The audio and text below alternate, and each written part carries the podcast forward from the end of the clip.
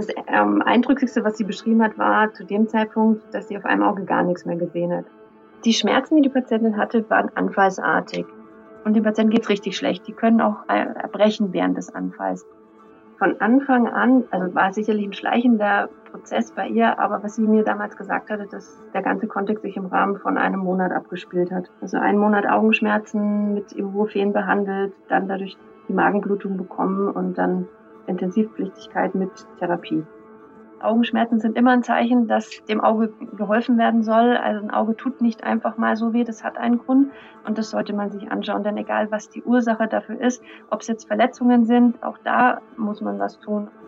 Ärztinnen und Ärzte sollen Leben retten. Sie sollen Krankheiten erkennen und Leiden heilen. Aber was ist, wenn sich eine Krankheit nicht so leicht erkennen lässt? Was, wenn rätselhafte Beschwerden es den Medizinerinnen und Medizinern schwer machen, die Ursache einer Erkrankung zu finden? Dann kann man nur hoffen, dass man Expertinnen und Experten an seiner Seite hat, die dranbleiben, die nicht nachlassen, bis sie sie endlich gefunden haben. Die Diagnose. Der Stern-Podcast.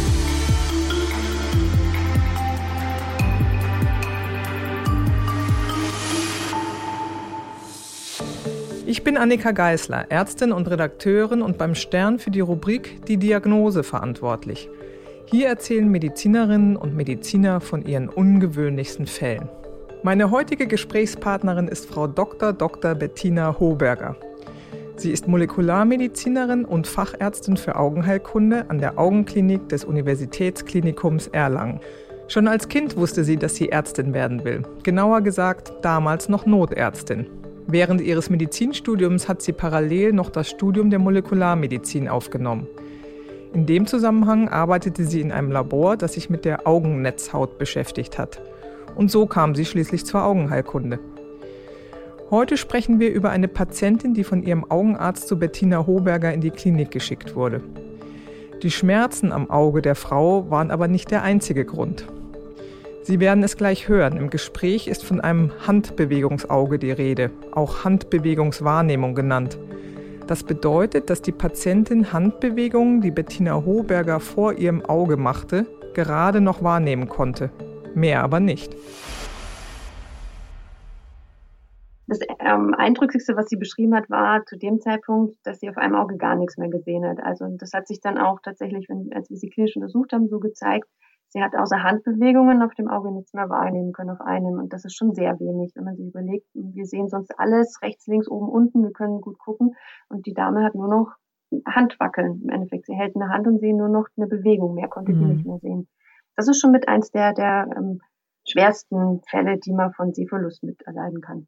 Und war das vollkommen schmerzfrei? Wie fühlte sich das an, Ihre Augen oder das eine Auge, das Betroffene?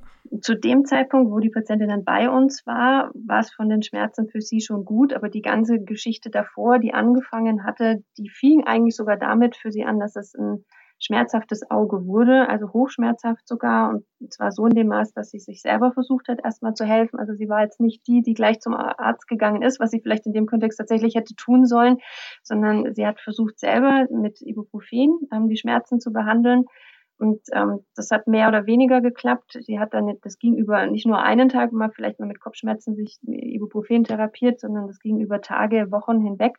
Und in dem ähm, hat sie dann auch gemerkt, dass das Sehen auf dem Auge peu à peu schlechter wurde.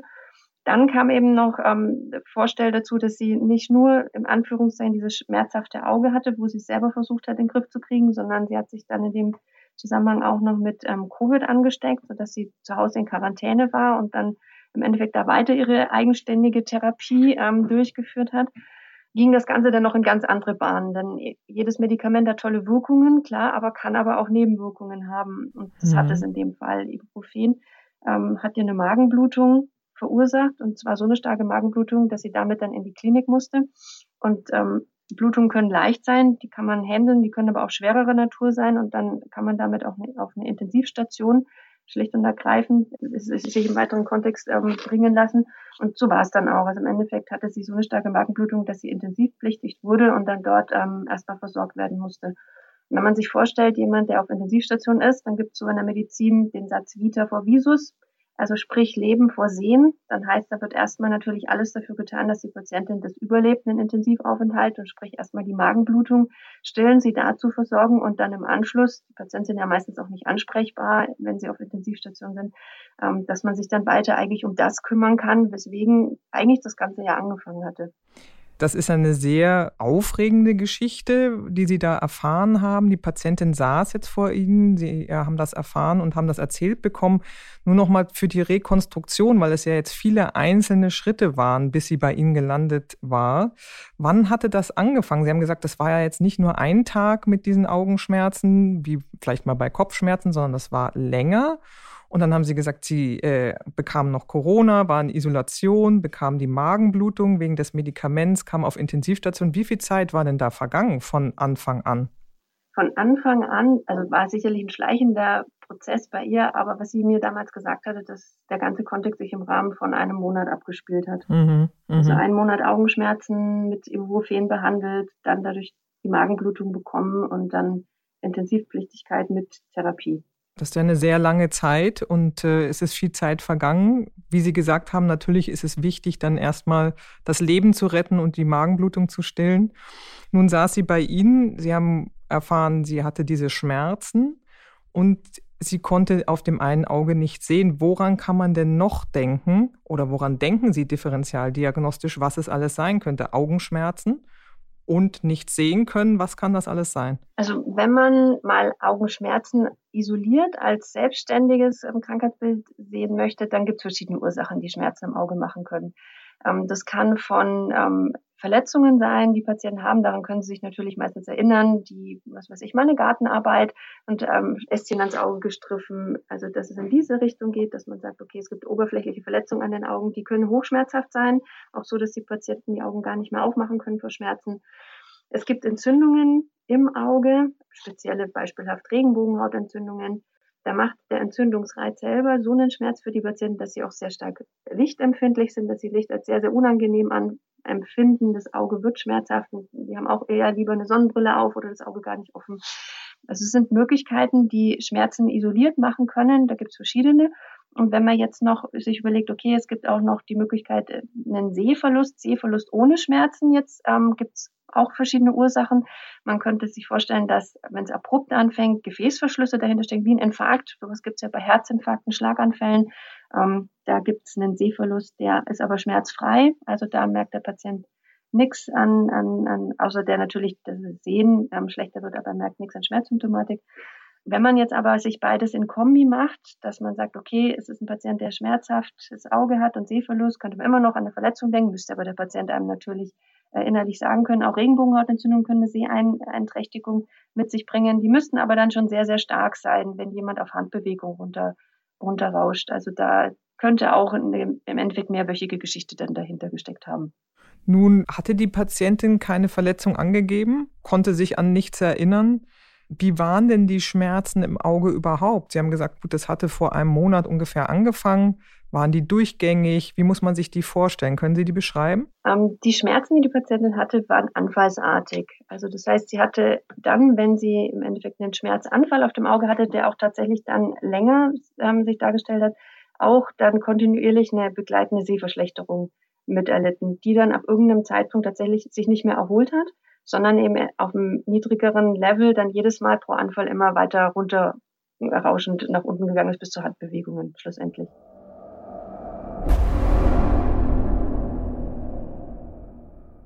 Jetzt hatten Sie ganz viel über die Vorgeschichte erfahren. Ähm, was ist denn bei der ersten Untersuchung rausgekommen? Wir haben uns dann die Patientin angesehen. Das heißt, das Erste, was man macht, ist einen Sehtest mit ihr, sodass wir auch tatsächlich die Angabe von ihr, dass sie auf dem Auge so gut wie nichts mehr sieht, objektivieren konnten. Das war ein Handbewegungsauge. Wir haben uns das Auge selber angesehen und da war schon erkenntlich, dass es in eine bestimmte Richtung gehen wird, denn die Pupille, das ist der Bereich von der Regenbogenhaut, der auf Licht reagiert, der hat sich überhaupt nicht mehr so reagibel, also funktionsfähig dargestellt, wie er eigentlich sein sollte. Der war hochoval und lichtstarr. Also das heißt, auf Licht hat der überhaupt keine Reaktion mehr gezeigt. Und als wir dann auch den Augendruck bei der Patientin gemessen haben, denn das Auge ist im Endeffekt wie eine Kugel, das einen eigenständigen Kreislauf, wie Blutkreislauf in, in, innen wohnend hat.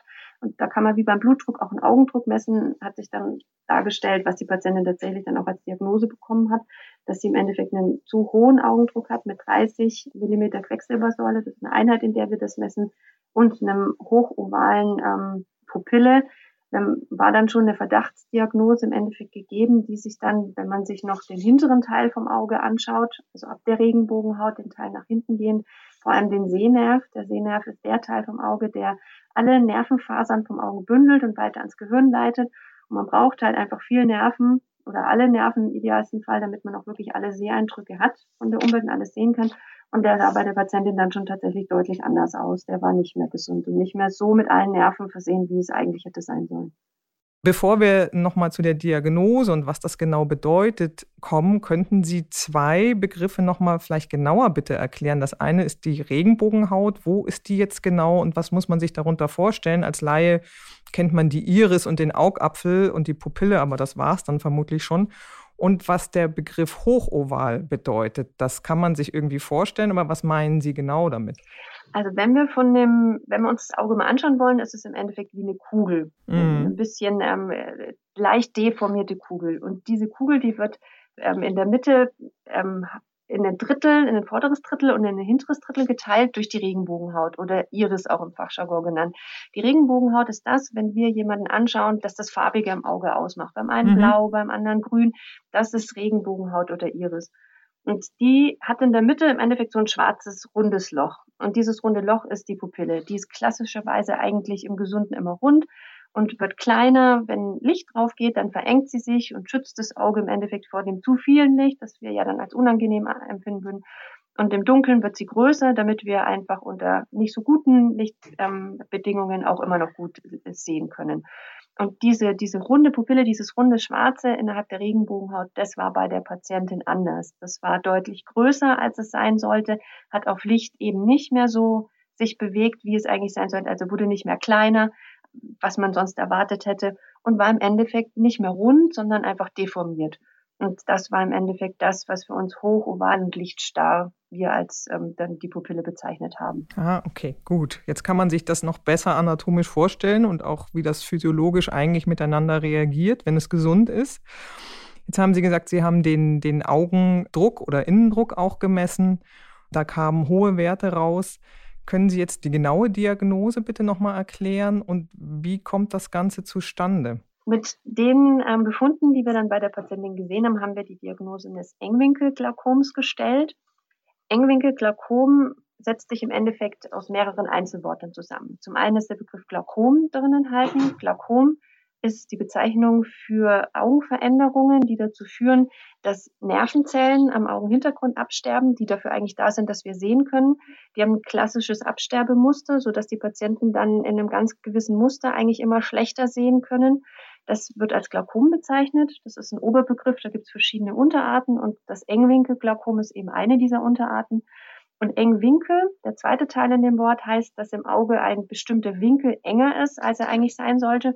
Und zwar, jetzt müssen wir wieder an die Regenbogenhaut von vorhin denken, die ja das Auge, also diese Kugel in vorderes und hinteres Drittel einteilt. Und wenn man jetzt das vordere Drittel sich anschaut von der Kugel, also man kann sich wirklich aufmalen, malt einen Kreis, macht einfach mal einen vorderen Drittel einen Strich durch, das wäre die Regenbogenhaut, dann sieht man, dass da auf einmal ein Winkel zustande kommt in diesem vorderen Teil. Und dieser Winkel braucht eine gewisse Größe.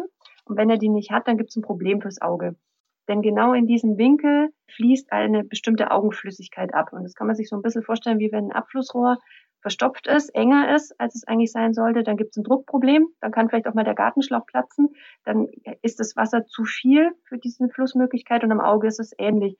Wenn dieser Winkel einfach zu eng ist, deswegen Engwinkel, baut sich ein Druck auf, das Wasser, die Augeninnenflüssigkeit, Kammerwasser nennen wir das, die staut sich auf und balloniert dann im Endeffekt das Auge auf. Und das bringt dann den hohen Druck innerhalb des Auges zustande, den wir dann als Augenärzte messen können. Und der hohe Druck ist deswegen gefährlich, weil andere Teile des Auges in Mitleidenschaft gezogen werden. Sie haben ja gerade vorhin auch vom Sehnerv gesprochen, der dann im hinteren Teil des Auges ist. Der ist ja dafür zuständig, dass man gut sehen kann, sage ich jetzt mal so ganz einfach runtergebrochen. Das heißt, der hohe Druck ist in Anführungsstrichen gefährlich für andere Strukturen. Muss man sich das so vorstellen? Absolut korrekt. Ein hoher Augendruck ist im Endeffekt für das ganze Auge nicht gesund und vor allem für Nervenzellen. Mhm. Man kennt es vielleicht, wenn Patienten sehr lange liegen, so finde ich, kann man sich das ganz gut vorstellen, dann können die auch wund liegen, dann kriegen die offene Stellen. Und ähnlich ist es am Auge. Wenn ein Auge innen zu viel Druck hat über einen langen Zeitraum, manchmal reichen auch kurze Zeiträume mit sehr hohen Augendruckwerten aus, dann werden Nervenzellen wie wund, die werden verletzt und Nerven sind ganz anfällig, das sind ganz feine Strukturen, wenn man sich vorstellen muss, die müssen unsere ganzen Eindrücke, alles weiterleiten.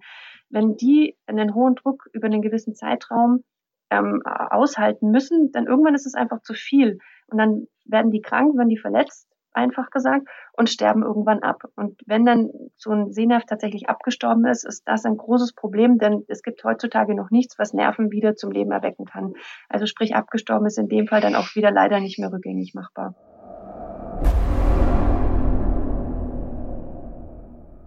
Sie haben gesagt, dieser Winkel ist wichtig, wo dieses Wasser des Auges abfließen kann, das Kammerwasser des Auges.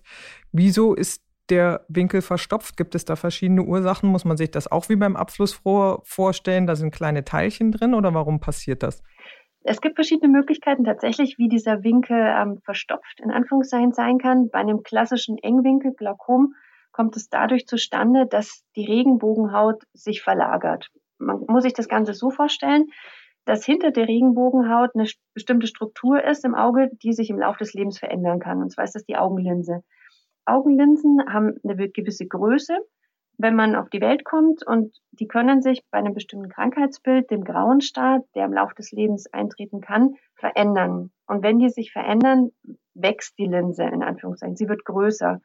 Und wenn man sich jetzt vorstellt, man hat eine bestimmte Größe vom Augapfel und hat in dieser Größe die Augenlinse, die jetzt durch den grauen Star bedingt deutlich größer wird, also sprich wächst.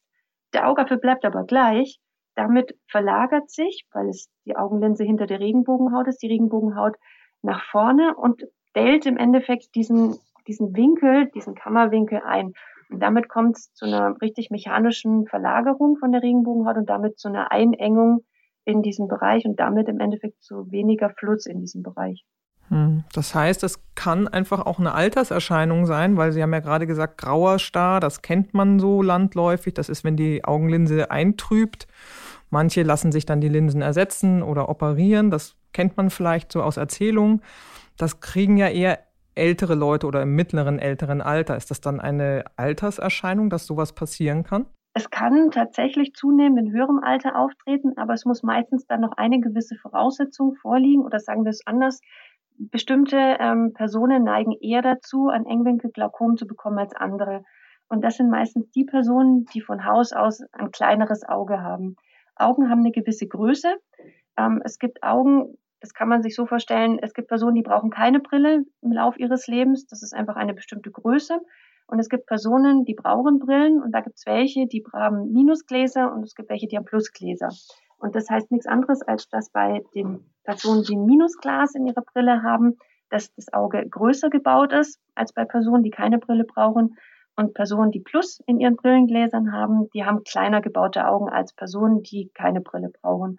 Und wenn man sich jetzt vorstellt, das Auge ist kleiner, aber man hat alle Strukturen drin, wie einer, der keine Brille braucht, dann hat man von Haus aus schon weniger Raum als jemand, der keine Brille benötigt. Und wenn dann noch die Veränderung mit der Augenlinse, die größer wird, im Laufe der grauen Starerkrankung dazukommt, dann neigen diese Personen eher dazu, ein Engwinkelglaukom zu bekommen oder ein Engwinkelglaukomanfall. Deswegen spricht man auch eher von Anfall, weil es im Endeffekt ja ein anfallsartiges, schmerzhaftes Akutkrankheitsbild ist, als Personen, die nicht mit einem kleiner gebauten Auge auf die Welt gekommen sind. Und noch eine letzte Frage, um diese Begriffe zu sortieren. Sie haben ja gerade gesagt, ähm, der Begriff Glaukom steht dafür, dass zu viel Druck im Auge ist. Man sagt dazu auch grüner Star. Wir hatten ja gerade den grauen Star. Das ist, wenn die Linse eintrübt, eine Alterserscheinung. Oft kriegen die Leute oder lassen sich dann operieren und kriegen eine neue Linse. Das ist der graue Star. Und der grüne Star ist das Glaukom. Das muss man, glaube ich, noch mal so ein bisschen auseinanderklamüsern, einfach von den Begrifflichkeiten. Der grüne Star eigentlich an sich ist nicht schmerzhaft. Können Sie das noch mal differenzieren? Die Patientin hatte ja jetzt Schmerzen. Das war was Besonderes. Ja, absolut richtig. Also da, das darf man nicht durcheinander bringen. Das ist tatsächlich ein bisschen grüner Star, grauer Star klingt sehr ähnlich, ist aber genau. komplett verschieden. Der graue Star ist im Endeffekt im Fachjargon Katarakt, also im Endeffekt eine Trübung der Linse, bei der man auch gut helfen kann. Man kann mit einer grauen Star-OP die Linse austauschen und damit dem Patienten wieder eine gute Sehfunktion ermöglichen. Also das ist ein tolles, tolles, tolle Therapieoption, die man da hat, wo man wirklich im Endeffekt helfen kann und das Sehen wie vor der Erkrankung mit dem grauen Star wieder zurückbringen kann. Beim grünen Star oder eben Glaukom ist das leider anders. Das Glaukom ist ein Oberbegriff für Sehnerven, für eine Sehnervenerkrankung, bei der diese Nervenzellen absterben. Und da kann man im Endeffekt versuchen, und das kann man mittlerweile sehr gut, mit dem, was wir in der Medizin können, dieses Absterben der Nervenzellen zu verlangsamen. Und damit eben, solange es geht, dem Patienten eine gute Sehfunktion und auch eine gute Alltagsfähigkeit erhalten zu können. Klassischerweise, und das ist so ein bisschen das, das Fiese oder Heimtückische an der Erkrankung, hat der grüne Star keine Schmerzen. Das heißt, die Patienten haben einen leicht erhöhten Augendruck, das fällt nicht auf, das ist nicht schmerzhaft, aber trotzdem über einen langen Zeitraum hinweg macht auch das ähm, im Endeffekt Probleme am Sehnerv. Auch da dann die Nervenzellen eben schwächer, kränker und sterben irgendwann ab. Und die Patienten sehen so langsam schlechter, dass es manche gar nicht merken, weil sie es einfach gewohnt sind. Sie leben über Jahre hinweg damit und bemerken es nicht. Und das ist das Fiese, denn alles, was da abgestorben ist, können wir nicht mehr zurückbringen. Und eine Unterform oder eine besondere Form vom Glaukom ist eben die, die diese Dame hatte, das Engwickelglaukom, bei der die Patienten über einen akuten, sehr hohen Augendruck tatsächlich Schmerzen haben. Die können sogar ähnlich sein wie jemand, der einen Herzinfarkt hat. Also die können wirklich sehr, sehr stark sein. Die können mit Übelkeit, Erbrechen einhergehen. Währenddessen ähm, so ein Glaukomanfall da ist, da ist das Auge dann auch während des Anfalls akut rot. Die Pupille reagiert eben klassischerweise nicht mehr auf Licht und den Patienten geht's richtig schlecht. Die können auch äh, erbrechen während des Anfalls. Das ist eine bestimmte Untergruppe von diesem Krankheitsbild des grünen Stars. Das heißt, wenn Sie haben ja die Symptome gerade so schön genannt und das ist vielleicht auch das, was man äh, jetzt mitnehmen sollte, äh, nicht tapfer sein, wenn man Schmerzen im Auge hat. Das ist zwar toll, wenn man nicht wegen aller Sachen zur Ärztin oder zum Arzt läuft, aber anfallsweise Schmerzen am Auge und wenn Übelkeit und vielleicht noch Rötung dabei sind, sollte man schnell zum Arzt gehen. Das kann man ja hier einfach nochmal ganz deutlich sagen, oder? Auf jeden Fall. Augenschmerzen sind immer ein Zeichen, dass ähm, dem Auge geholfen werden soll. Also ein Auge tut nicht einfach mal so weh, das hat einen Grund und das sollte man sich anschauen. Denn egal, was die Ursache dafür ist, ob es jetzt Verletzungen sind, auch da muss man was tun. Ob das jetzt wie in dem Fall ein tatsächlicher Glaukomanfall war, ähm, da muss man oder dann sollte man helfen. Denn wir haben Möglichkeiten in der Medizin, die wir dem Patienten da anbieten können und das sollte man auch ähm, umsetzen.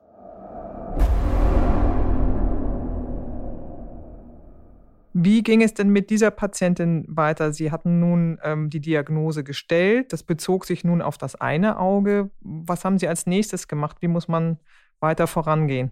Da man, wenn man jetzt die Diagnose Engwinkelglaukom stellt, davon ausgeht, dass die Patientin von Haus aus ein kleiner gebautes Auge auch hat, schaut man sich natürlich auch das andere an, denn normalerweise neigt dann auch das andere Auge zu einem derartigen ähm, Glaukomanfall und da war eine ähnliche Situation.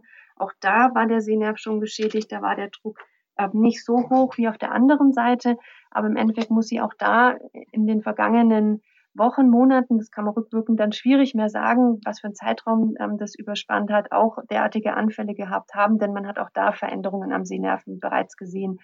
Da war es besser für die Patientin, da hat sie noch was gesehen. Das Auge war noch nicht blind. Im Endeffekt reden wir ja von einem Handbewegungsauge auf dem anderen. Das ist ein blindes Auge. Und da ist es dann wichtig, in die Zukunft zu investieren, dass man auch da weiß, okay, wir, wir wissen jetzt, das Auge ist auch kleiner. Es hat auch die Neigung, solche Anfälle zu produzieren und dass wir da dann eben mit der Patientin den Weg gehen, dass wir sie vor weiteren Anfällen schützen und das versuchen zu erhalten, was sie noch hat. Was kann man denn therapeutisch machen? Was man in so einem Fall im Akutfall macht, ist zum einen, dass man mit Augentropfen therapiert und es gibt auch Tabletten, die sehr schnell und gut den Augeninnendruck ähm, erniedrigen können. Diese Tabletten gibt man nicht auf Dauer. Das sind meistens so Überbrückungstherapien. Das ist das eine, was man machen kann, was auch schon von extern, von dem Augenarzt, der sie zu uns geschickt hatte, dann begonnen wurde. Ähm, wir haben das noch erweitert und haben dann, das ist dann das, was wir als Klinikum noch dazu ähm, machen können. Manche Niedergelassene können das auch tun. Es, man kann mit einem Laser in die Regenbogenhaut kleine Abflussröhrchen bauen und dem Auge damit helfen, wieder besser diesen Durchfluss zu generieren.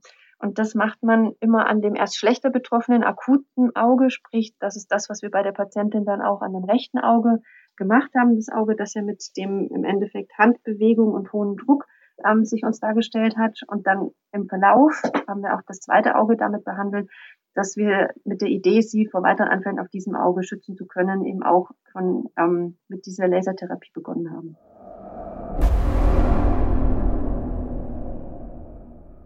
Und was kann man langfristig machen? Sie sagten ja, ein Problem ist diese Linse, die etwas vergrößert ist und dann drückt und den äh, Winkel einfach verkleinert. Kann man da auch noch therapeutisch vorgehen?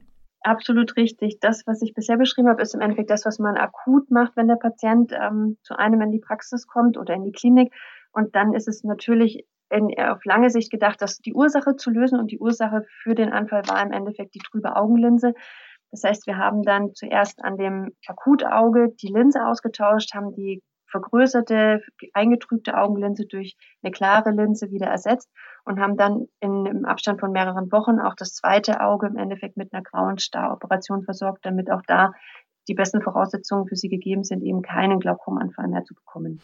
Okay, das heißt, die Patientin war dann bestmöglich versorgt. Man muss aber sagen, wie Sie es ähm, zwischendurch erzählt haben, das eine Auge, der Sehnerv, war dann schon so geschädigt, dass man da äh, nicht noch irgendwas reparieren kann, einfach weil man da noch keine Mittel für hat, den Sehnerven wieder in Gang zu bringen oder heile zu machen, sage ich jetzt mal so umgangssprachlich. Absolut richtig. Das Auge, mit, das sie eigentlich ja zu uns geführt hat, das Auge, auf dem sie im Endeffekt blind war mit Handbewegungen und dem hohen Druck, äh, das konnten wir zwar schmerzfrei machen, also das, das ist möglich, aber wir haben keine Möglichkeit mehr, ihr das Sehen da zurückzubringen. Die Nervenzellen sind über diese Wochen hinweg mit dem hohen Druck so geschädigt, dass sie abgestorben sind. Und das abgestorbene Gewebe, das können wir ihr nicht mehr wieder zurückgeben. Das ist so, das wird ihr auch so bleiben. Auf der anderen Seite, da können wir ihr helfen, das zu erhalten, was sie hat. Im Endeffekt jetzt auch dann weiter begleiten. Das ist keine Erkrankung, die man dann mit, wir haben jetzt therapiert, wir haben die Linsen ausgetauscht, damit ist die Therapie beendet und die Patientin sieht keinen Augenarzt mehr, sondern das ist jetzt im Endeffekt eine Erkrankung, die chronisch ist. Wenn man einmal im Endeffekt diesen Mechanismus in Gang gesetzt hat, dass dieser grüne Stas sich entwickelt hat, dann ist es ein lebenslanges Begleiten. Das ist eine chronische Erkrankung, die dann im Endeffekt einen Augenarzt mitbegleiten soll, damit die Verschlechterung, die jetzt sich da auch weiter kontinuierlich dann über Jahre hinweg zeigen wird, wir mit den Möglichkeiten, die wir haben, mit Augentropfen und gegebenenfalls auch weiteren chirurgischen Eingriffen ihr verlangsamen können, dass sie das Sehen so lang so erhält, wie sie es jetzt hat. Das war die Diagnose. Ich bin Annika Geißler. Bleiben Sie gesund. Bis zum nächsten Mal. Die Diagnose. Der Stern-Podcast.